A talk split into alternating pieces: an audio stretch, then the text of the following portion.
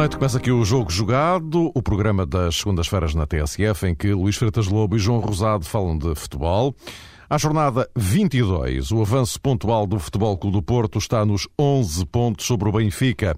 A derrota em Braga, aliada ao triunfo dos Dragões sobre o Vitória de Guimarães, deixa a equipa da Luz longe do título, a menos que alguém acredite que o Benfica vença todos os desafios até ao fim, mas o Porto perca quatro jogos em oito, quando não perdeu nenhum em 22.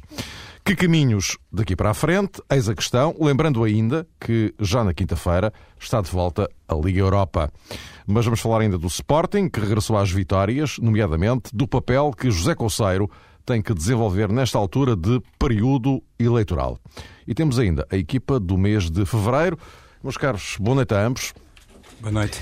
Uh, João, começaria por ti. Uh, olhando para estes 11 pontos, 8 jornadas para encerrar o campeonato, enfim, parece ser consensual que só algo de inimaginável impedirá o Porto de, ser campeão. Sim, parece-me que é um facto indiscutível. A equipa do Futebol Clube do Porto construiu uma vantagem muito grande uh, ao longo do campeonato e penso que a equipa do Benfica, neste momento, pode perspectivar as coisas já considerando que tem que fazer algo de diferente e, e, de se aperfeiçoar para a próxima temporada. Este ano, creio que o, campeonato está decidido depois da derrota do Benfica em Braga. E há pouco, quando fazias o lançamento eh, desta questão, Mário, eh, perguntavas até em jeito de projeção para o futuro o que é que poderia representar esta ideia, que eu penso que é consensual que o título já não vai fugir à equipa do Futebol do Porto. Se calhar uma das coisas que o Benfica fez este ano e, e que explica um bocadinho a subida de produção que se notou eh, nos últimos, eh, grosso modo, 18, 19 jogos, o Benfica a vencer muitos, a contar para a Liga Portuguesa, essa capacidade que teve a equipa do Benfica para mudar alguma coisa prendeu-se essencialmente com o reconhecimento por parte de Jorge Jesus que não basta viver à conta do passado e, dos louros uh, conquistados. Por isso, parece-me que o Benfica, se recolher aí uma boa base de trabalho, se o próprio treinador do Benfica encontrar, eh, digamos que, motivos suficientes para olhar para 2011, 2012, eh, considerando que aquilo que fez a partir essencialmente do início deste ano, se calhar o Benfica vai ser uma equipa mais forte e mais capaz de discutir com o Futebol do Porto e também com o Sporting, presume-se que assim seja, o título da próxima temporada. Estas coisas são muito importantes porque, ao contrário do Benfica e muito ao contrário, desculpa dizer assim, eh, do Sporting, o Futebol do Porto, quando ganha, normalmente aproveita esses títulos para conseguir uh, cimentar ciclos de domínio no futebol português. Por isso, quando o Benfica ganhou o ano passado, muita gente se interrogava a propósito da capacidade que teria a equipa e o clube também, se quisermos, para construir uma fase diferente no futebol português.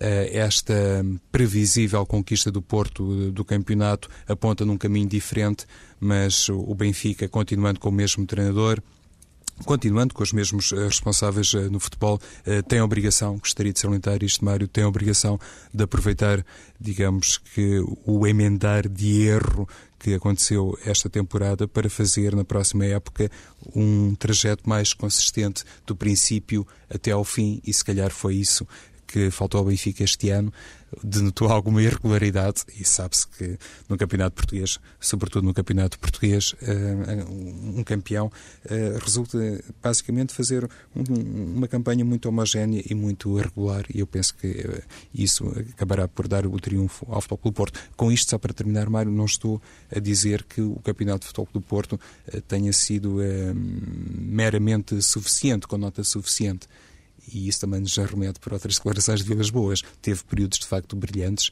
e agora toda a gente já salienta que o Porto só conseguiu, uh, só consentiu, peço desculpa, dois empates diante do Vitória de Guimarães e também frente ao Sporting. Já vamos falar da, da Liga Europa, gostaria que o Vente se pronunciasse sobre isso, porque. Uh, o uh, Benfica e o Futebol Clube do Porto, aliás, o Porto assumido candidato desde, desde o início, por sua própria iniciativa, sublinhado por, por Vilas Boas. Uh, enfim, o Braga, neste contexto, não tanto, mas uh, Benfica e Porto uh, são, enfim, potenciais candidatos a tentarem ganhar a Liga Europa. Mas antes de, de, de lá irmos, Luís, olhando para, para este Benfica, enquanto temos um, um, um Futebol Clube do Porto que continua a ganhar, ou seja, muito, muito linear, desse ponto de vista, então, mais linear é difícil. Uh, o, o, Benfica uh, também a acusar, de alguma forma, uh, eu, eu, estou a dizer isto porque é evidente que o jogo de ontem em Braga gerou toda aquela polémica por causa da expulsão do, do, do Ravi Garcia e depois associada a, a, um frango mais um do, do Roberto, mas enfim, tudo isso tem sido escalpelizado até ao, até ao pormenor. Só que talvez não fosse uma ideia espreitar um bocado para lá disso. Este, este Benfica é um Benfica desgastado, olhando isto agora para os jogos mais recentes, e ontem isso também pode ter sido reflexo ou não? Estou a ver mal. Não, tá, tá, estás a ver bem. Agora, é, assim, é um Benfica desgastado, mas é um Benfica forte, na minha opinião, neste, neste momento da época. Agora, o que se passa é uma coisa muito simples, é que, é que esta época é marcada pelas primeiras quatro jornadas. Eu continuo a dizer isto. Isto é uma época de... Em quatro jogos, os primeiros quatro jogos, marcaram e condicionaram todos os jogos seguintes e, e sobretudo em relação, em relação ao Benfica. É evidente que, com isto não quero tirar mérito ao Porto, como é lógico, que em 22 jogos uh, ganhou 20 e, portanto, isso é algo de, de fantástico. Portanto, a equipa nunca quebrou, nunca quebrou até agora e, portanto, e pode inclusive até sonhar em fazer uma coisa que só, só o Benfica nos anos 70 conseguiu, que foi ser campeão sem, sem perder num único jogo. Agora, a verdade é que a partir do momento em que o Benfica, nas primeiras quatro jornadas, perdeu três, isso condiciona todo o resto do, do campeonato. A partir daí, o Benfica ficou sem qualquer tipo de margem de erro, enquanto que o Porto ganhou um, um conforto emocional, tático, uma, uma confiança e outra capacidade para gerir os jogos que não teria se, se, a distância fosse apenas de um ponto. Ou pelo menos teria sempre desafios uh, muito maiores, muito mais exigentes do ponto de vista tático e emocional à equipa. Com este conforto mental de oito pontos de avanço, pode gerir todo o campeonato uh, de outra forma no, no seu dia a dia. O Benfica, diferente. Viveu toda a época presa, preso a essa, a essa pedra do, dos oito pontos da diferença e o Porto sem quebrar e desgastou cada vez mais uh, a equipa do Benfica. E quando chega a esta altura e perde o jogo em Braga, portanto o Benfica basicamente não vacila e não vacilou nunca, Portanto, ganhou sempre. O Benfica é a equipa que tinha mais pontos depois das primeiras quatro jornadas. Perder em Braga é, acaba por ser normal. A época passada, numa época brilhante do Benfica, um campeão com um grande futebol, também perdeu em Braga e de forma clara. E, portanto, esta derrota em Braga não é anormal. A questão que se coloca neste momento tem a ver com o facto de Jorge Jesus ter chegado a este ponto e frente perante as quatro frentes em que o Benfica está, Liga Europa, uh, Campeonato, Taça de Portugal e Taça da Liga, ter tido a necessidade de gerir jogadores nesta, numa das competições. E na competição que ele entendeu gerir foi a do campeonato. E digo isto porque dias antes o Benfica tinha, tinha o tal jogo importante da meia-final da Taça da Liga. E é a diferença que, que existe entre as duas equipas neste momento, Porto e Benfica, em relação às quatro frentes onde estão, é uma está na Taça da Liga, a outra foi eliminada da Taça da Liga. Não digo que teria sido positivo o Benfica ter, ter sido eliminado da Taça da Liga antes, porque acho sempre que os grandes, as grandes equipas devem sempre jogar para ganhar em todo o lado, mas a verdade é que para o Porto acabou por ser um, um mal que veio por bem. Uh, portanto, a equipa não se teve que desgastar a meio da semana com outro jogo da, da Taça da Liga, para além, como já referi, da vantagem pontual que ganhou nos primeiros quatro jogos. Porque, de resto, no campeonato de primeiro e segundo lugar, as equipas estão, estão equivalentes, na Liga Europa estão ambas nos etapas de final e na Taça de Portugal estão a disputar uh, a, a meia final. A verdade é que Jorge Jesus percebeu que o campeonato está, está difícil, oito pontos, e uma meia final com o Sporting ainda por cima, da, da Taça da Liga, uh, colocou em causa muita coisa. E acredito que ele tenha-lhe passado pela cabeça em face do desgaste físico dos seus jogadores, onde é que os iria poupar? No jogo de campeonato ou no jogo da Taça da Liga? E o desgaste físico do 11 do Benfica resume-se apenas a três posições. Porque pensamos em gerir jogadores ou rodar jogadores no Benfica, pensamos apenas naqueles três médios que jogam atrás do ponta de lança, dos pontas de lança e à frente do trinco. Porque na defesa o Benfica não mexe. Maxi Pereira, Luizão, Sidney e Fábio Coentrão são imutáveis, são insubstituíveis. Ainda para mais agora, claro, depois da saída de David Luiz. Ayrton ou Ravi Garcia são posições que, que, não se ressentem muito e não é também aquele lugar onde se desgasta mais fisicamente um jogador.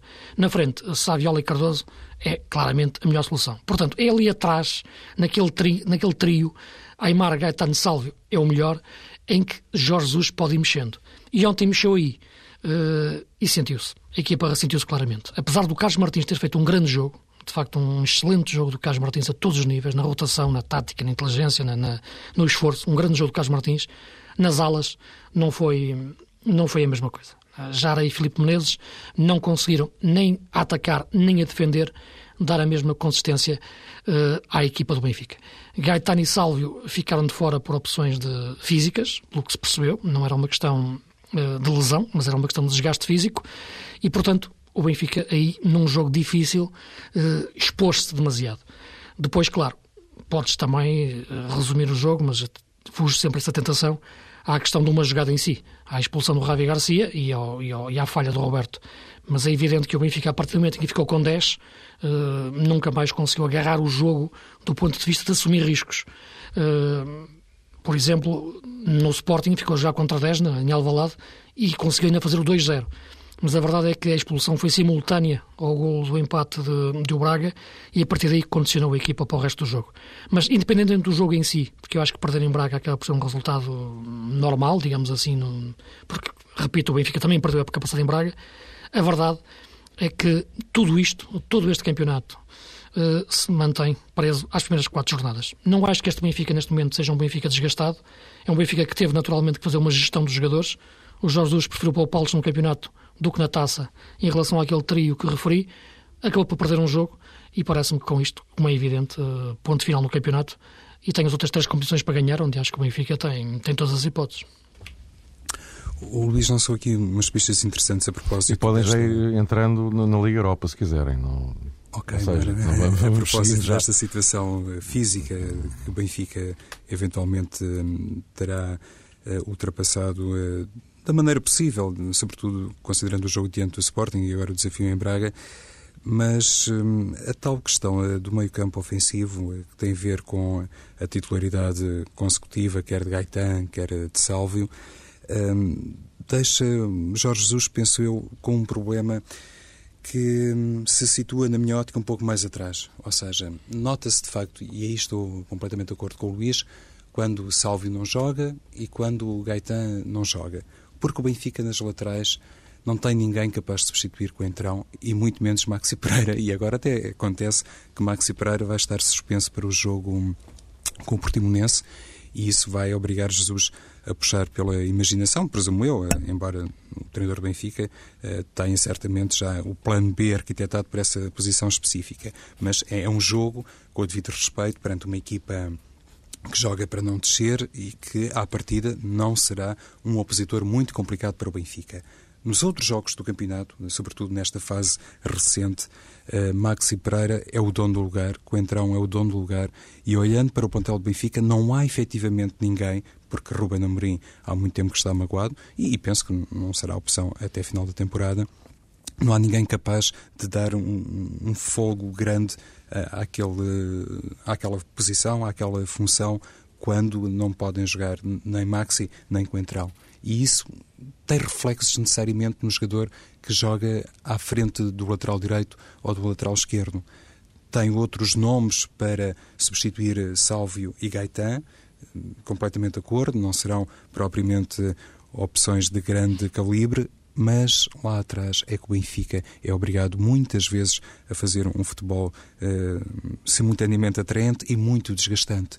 Muito daquilo que o Benfica tem conseguido, inclusivamente nos últimos minutos das partidas, uh, diz respeito à enorme capacidade competitiva quer de Maxi, quer de Coentrão. E Coentrão, eh, inclusive, a notabilizar-se no capítulo dos golos, mesmo quando os jogos parecem já uh, condenados a ficar como estão. Uh, o Benfica viveu muito dessa capacidade, até física, que sobretudo Coentrão tem denunciado. E ele, como não tem realmente candidato ou rival para aquele lugar, acaba por obrigar Jorge Jesus a mexer sempre uh, no meio campo ofensivo. E aí sim com grande eh, incidência e com grande reflexo para a produção da equipa. E depois acho também que, hum, não sei, isto são contas que já nos obrigam a projetar as coisas de uma maneira diferente, mas o Benfica não pode conviver, hum, tem essa opinião, com eh, a situação específica de, de, um jogador como Pablo Aymar. Não pode estar eternamente a fazer a gestão física de um 10 que tem realmente uma capacidade técnica incrível, que é um jogador uh, fabuloso, ou, ou, já foi, mas é esta uh, obrigação que tem Jorge Jesus de lidar, como se costuma dizer, com pinças com a situação física de Aymar, penso que não é consentânea com uma equipa que tem objetivos muito claros e compete em várias frentes. Se olharmos para. Um, Aquilo que acontece, por exemplo, com, com o meio-campo do Futebol do Porto, percebemos que, que Vilas Boas não está propriamente confrontado com, com, esta condicionante que pesa muito na equipa. E conforme disse o Luís, Carlos Martins, e eu estou à vontade para falar, é realmente um jogador eh, de grande capacidade, fez um, um ótimo eh, desempenho diante do Sporting Braga, mas tem características completamente diferentes. E eu acho que o Benfica tem realmente que se decidir e olhando, Mário, para a próxima temporada, tem que resolver de raiz essa questão. Se quer continuar, digamos, a, lidar com pinças com o jogador mais criativo, aquele que tem que desequilibrar, ou se quer realmente arranjar uma solução e ir por um caminho diferente para ter um jogador tão competitivo que possa durar uma série de jogos e possa dar alguma tranquilidade ao treinador eh, nessa matéria. A propósito da Liga Europa, já para fazer a tal ligação que requisitaste, Mário, penso que estes 11 pontos de avanço do Futebol Clube do Porto eh, dão também a, a, tal eh, almofada anímica à equipa para olhar para a Liga Europa também com outra uh, confiança, digamos assim, precisamente para materializar o tal objetivo de André Vilas Boas. O Futebol do Porto pode fazer uma gestão diferente no campeonato e pode centrar-se mais na Liga Europa. Sim, pode. O Porto é o que eu referia. Ficou numa posição pontual desde o início da época que lhe permitia fazer outro tipo de, de rotação mesmo quando perdeu Falcão e Álvaro Pereira durante, durante muito tempo, não sentiu tanto essa pressão nos jogos que, que tinha que disputar, porque havia uma margem de erro. O Porto sentia que podia empatar um jogo, podia empatar dois jogos no máximo e mantinha um, um conforto pontual. No caso do Benfica, essa rotação nunca foi possível de fazer sem o risco, sem colocar a equipa na berma do, do precipício. É verdade o que dizes uh, em, relação, em relação ao Aymar, uh, mas a verdade é que a questão agrava-se exatamente devido a essa situação. É, é, puxar demasiado por um jogador que, que já não é de agora, já, já, já no início, quando veio para o Benfica, está em condições físicas sempre algo mais sensíveis, digamos assim, do ponto de vista de, da sua gestão. Agora, eu não acho que exista uma diferença grande, antes pelo contrário, entre Benfica e Porto esta época penso que já referi, não é aquela discussão de quem joga melhor, porque as equipas são completamente diferentes. O futebol do Benfica é melhor na velocidade, na forma de, de, de, atacar em velocidade. O Porto é melhor na gestão da posse de bola, uma equipa em posse superior. O Benfica tem outra capacidade em termos de atacar, em velocidade. Portanto, são formas diferentes de jogar.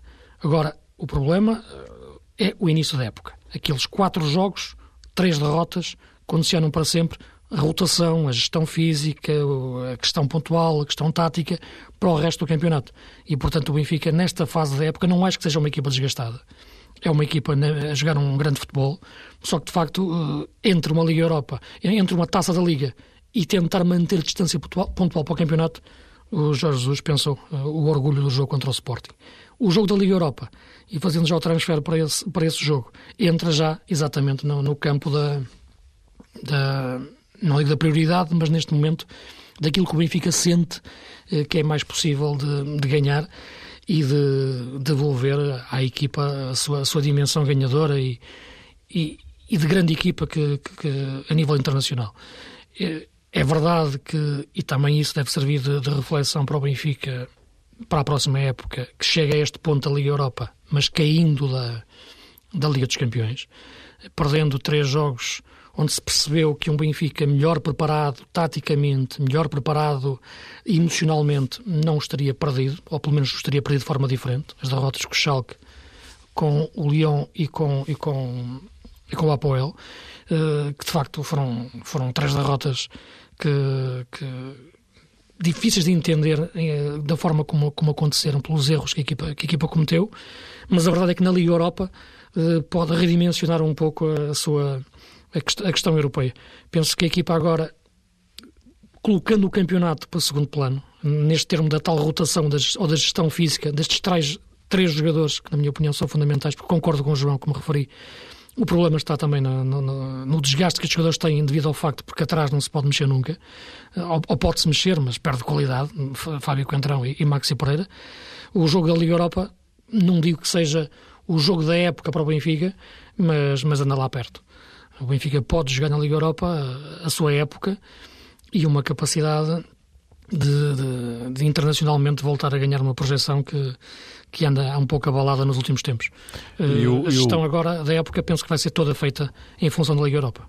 E o Porto? Eh, porque a questão agora. Eh, é, essa é a leitura em relação ao Benfica, é? que vocês claro. fizeram. Agora, em relação ao Porto, eh, digamos que a Liga Europa agora passa a ser o, a, a recuperação do tal objetivo número 2 que poderá ser agora o objetivo número um, porque o, repara, o, o, o, um, um, em teoria, pelo menos, já era, não é? Sim, esse, esse já está.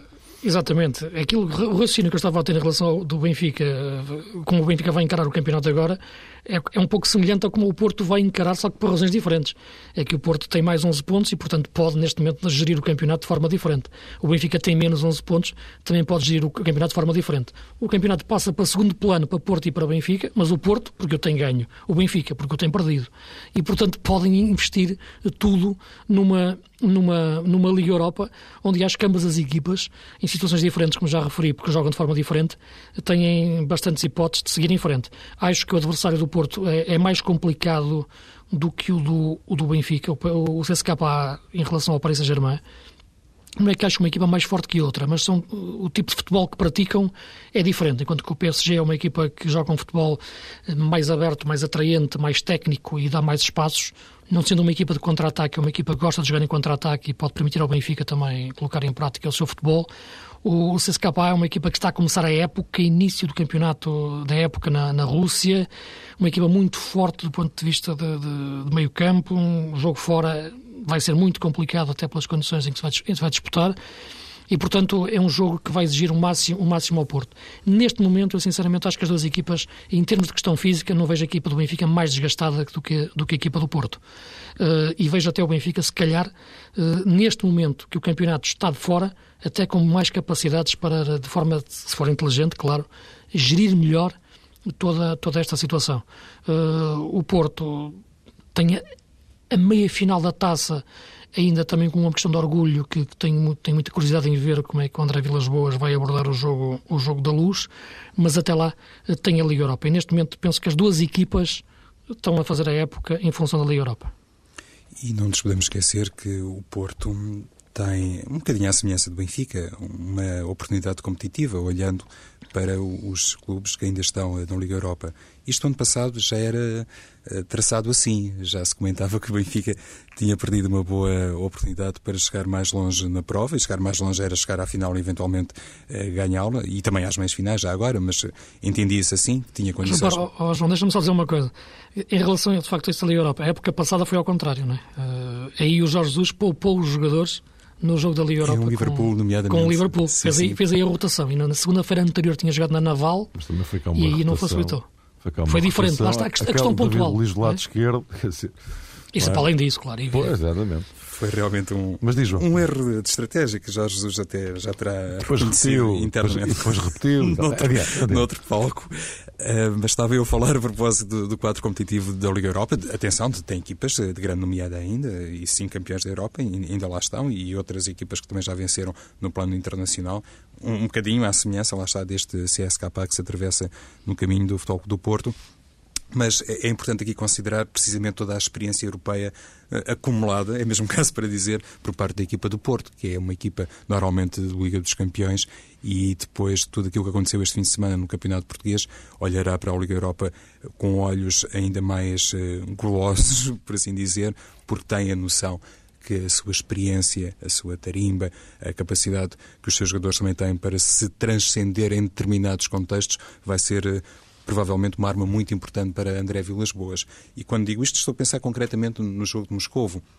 porque vai ser jogado em sintético e o Futebol do Porto, nessa altura, precisa de recuperar muito aquela identidade que durante anos a fio, temporadas a fio na Liga dos Campeões, acabava quase sempre por fazer da equipa um sério uh, outsider e, em algumas circunstâncias, mesmo um grande uh, candidato uh, a vencer as provas europeias e no tempo Marinho ganhou mesmo, como toda a gente sabe, a Liga dos Campeões.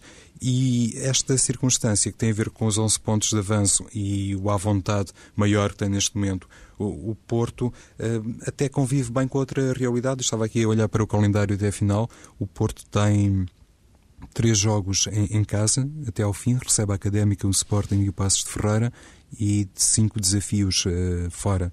Claro que o desafio da luz parece ser o mais complicado, respeitando inclusivamente aquela ideia que o Luís há pouco lançou de que este Porto estará muito, muito interessado e é um dos poucos desafios, digamos assim, que separa a Vilas Boas de chegar até ao fim sem derrotas. E se calhar, se sair um, ehm, com um resultado positivo do Estádio da Luz, provavelmente o Porto tem essa um, ehm, conquista também já assegurada até final. Ora bem, meus caros, porque enfim, hoje estamos com aqui alguns apertos de, de tempo, avançaremos já para o, o Sporting. Um, Luís, em relação ao papel que o José Conselho está a desempenhar, o Sporting regressou às vitórias, ganhou ao, ao Beira-Mar. Eh, mas eh, se calhar mais importante até do que isso, embora isto seja relevante, evidentemente, voltar a ganhar, mas é a, a forma como o José Conselho vai ter que lidar com este período pré-eleitoral e eleitoral que se vive no, no Sporting, que surgem com uma enorme frequência nomes de futuros treinadores, de futuros diretores desportivos, e isto dificilmente passa ao lado do, do plantel, como é óbvio. Sim, como é óbvio. Eu não, não faço a mínima ideia o que é que está na cabeça do, do, do Conselho nesta, nesta altura. Uh, não é uma situação fácil.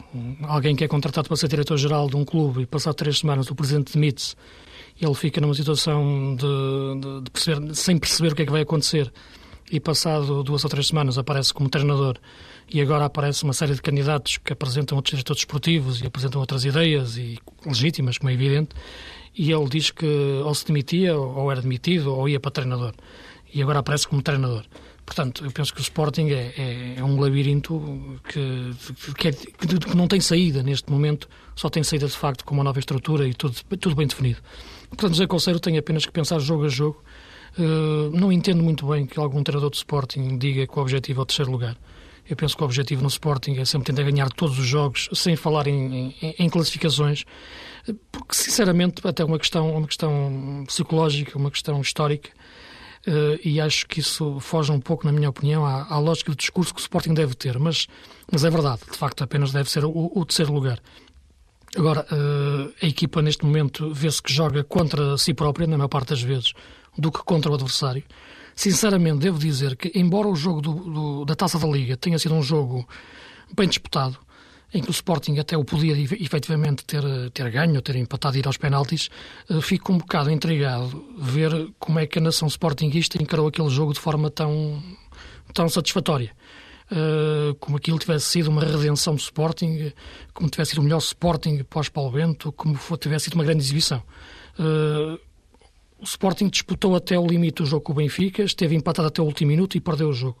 Uh, encarar isto como um, um, grande resultado e uma grande exibição, numa lógica quase, eu ia dizer equipa pequena, mas, mas pelo menos de, de, de uma equipa fora do conceito de grande, uh, deixa-me perturbado.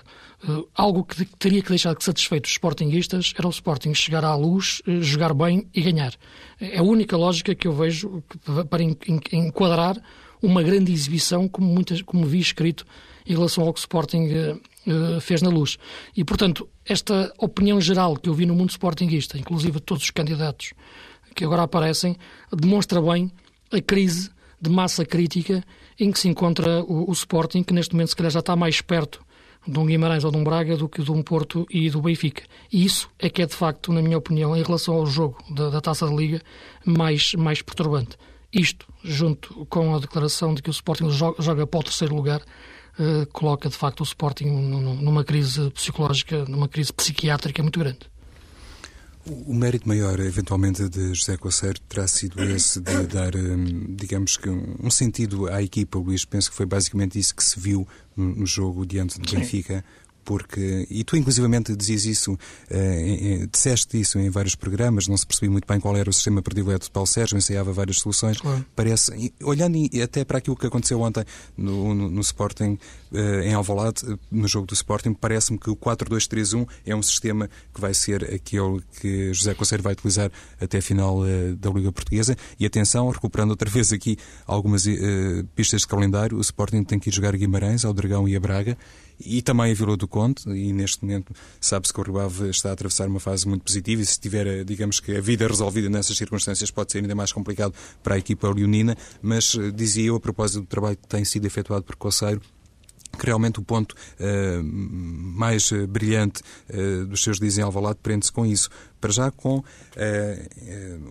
a implementação de um sistema de jogo tipo. E acho que isso ajuda muito os jogadores. E ontem, com uma riqueza técnica adicional, que resultou do facto de ter colocado uh, no meio-campo, uh, em simultâneo, digamos assim, Matias Fernandes e também Valdez, o que dá à equipa realmente uma cara diferente. Com isto também, penso que Coceiro, de uma vez por todas, resolveu o problema Lietzen, ou o problema que nasceu com a saída do Lietzen, porque Postiga declaradamente é o único avançado, é o homem da posição 9, face ao tal 4-2-3-1, que explora outra coisa que José Coceiro, com toda a sua experiência noutras áreas, também sabe trabalhar, porventura, melhor do que outros. É que os jogadores do Sporting, nesta altura, têm a ideia que estão a ser observados por, por muita gente, porque alguns deles uh, vão ou não ficar no Sporting, consoante o tipo de trabalho e de performance que fizerem até a final da temporada. O, o clube vive um período eleitoral e, se calhar, os uh, futuros treinadores do Sporting estão todos eles a olhar com muita atenção